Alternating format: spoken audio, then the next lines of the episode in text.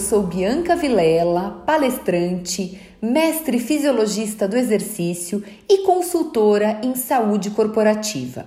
E hoje eu quero te contar um pouquinho mais sobre uma matéria que eu fiz para Vogue deste mês de abril de 2020. Eu e outros consultores também da área da saúde pontuamos alguns critérios relacionados a malhar em casa.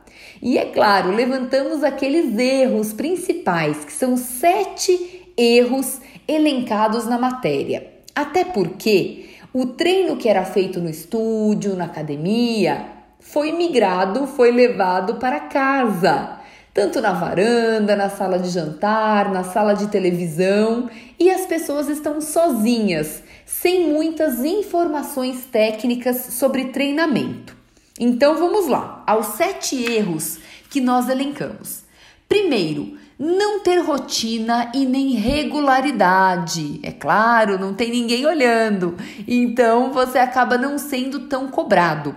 Nós temos que ter uma automotivação, uma motivação pessoal para manter tanto a rotina quanto a regularidade. Pessoal, 150 minutos de atividade física por semana, no mínimo, que corresponde aí a mais ou menos 30 minutos por dia. Então vamos lá.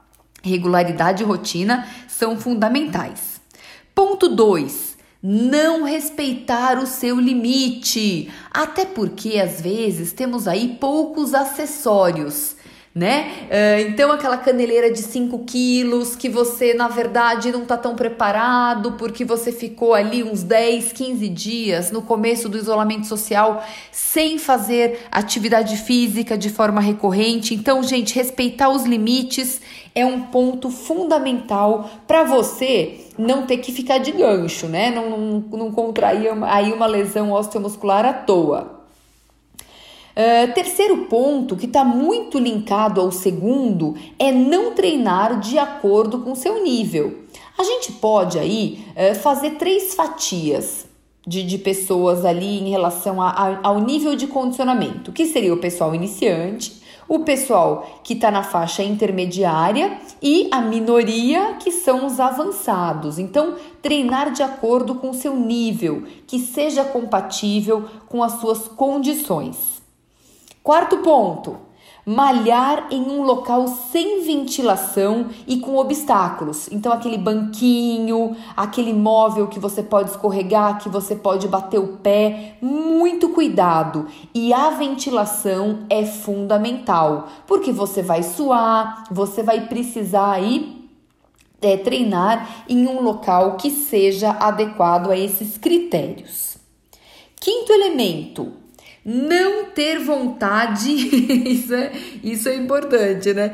É, não ter vontade, esperar que a vontade chegue. Não, gente, também aí é importante que nós tenhamos pessoas, grupo de WhatsApp, tem muitas lives sendo feitas juntamente com os professores da academia. Não espere ter vontade, você precisa ter rotina. Rotina é muito importante, porque o sofá eu brinco também que funciona como um imã. Então não espere a vontade chegar, por favor. Tenha aí disciplina e coloque isso na sua agenda. Um alarme no celular também funciona muitíssimo bem. Sexto ponto, esse é fundamental e tem ali, é, eu, escrevi muito sobre isso nesse ponto aqui é, do site. Aliás, eu convido a todos, por favor, a ler a matéria na íntegra, tá? É, sexto ponto, pular o aquecimento e o alongamento, por favor. No início do treino, o que, que, é mais importante? É mais importante que eu faça um bom aquecimento da minha musculatura. Muitas lesões acontecem por eu não alongar.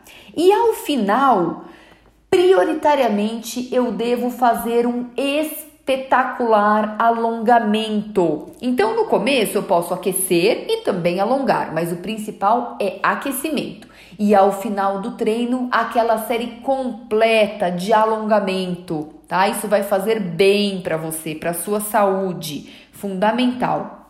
para a saúde e especificamente para não ter nenhuma lesão, para não machucar o músculo, para não machucar tendão, para não machucar articulação, tá bom?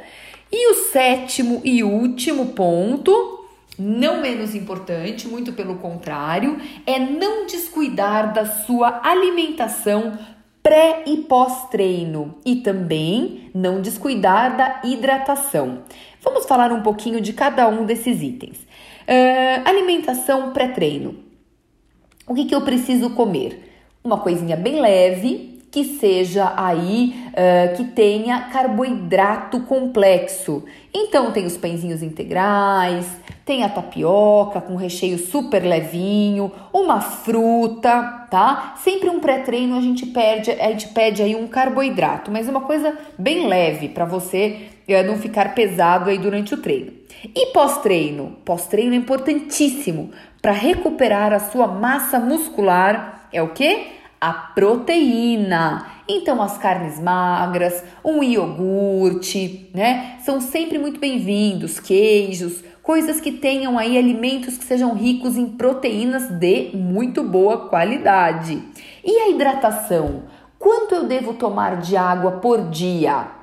Aqui eu deixo uma fórmula muito simples para que todos consigam uh, usar multiplique o seu peso corporal vezes 35. 35 é um número padrão, tá?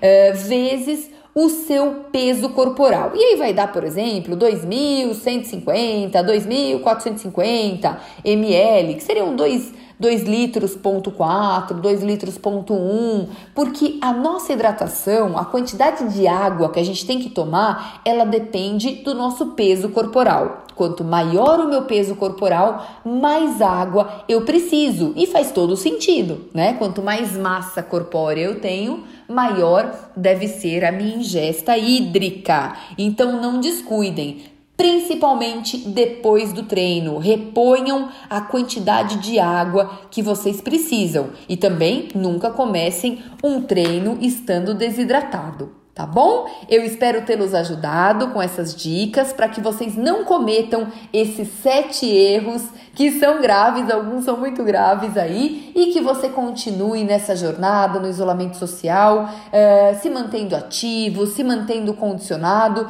porque tudo isso logo vai passar. Muito obrigada!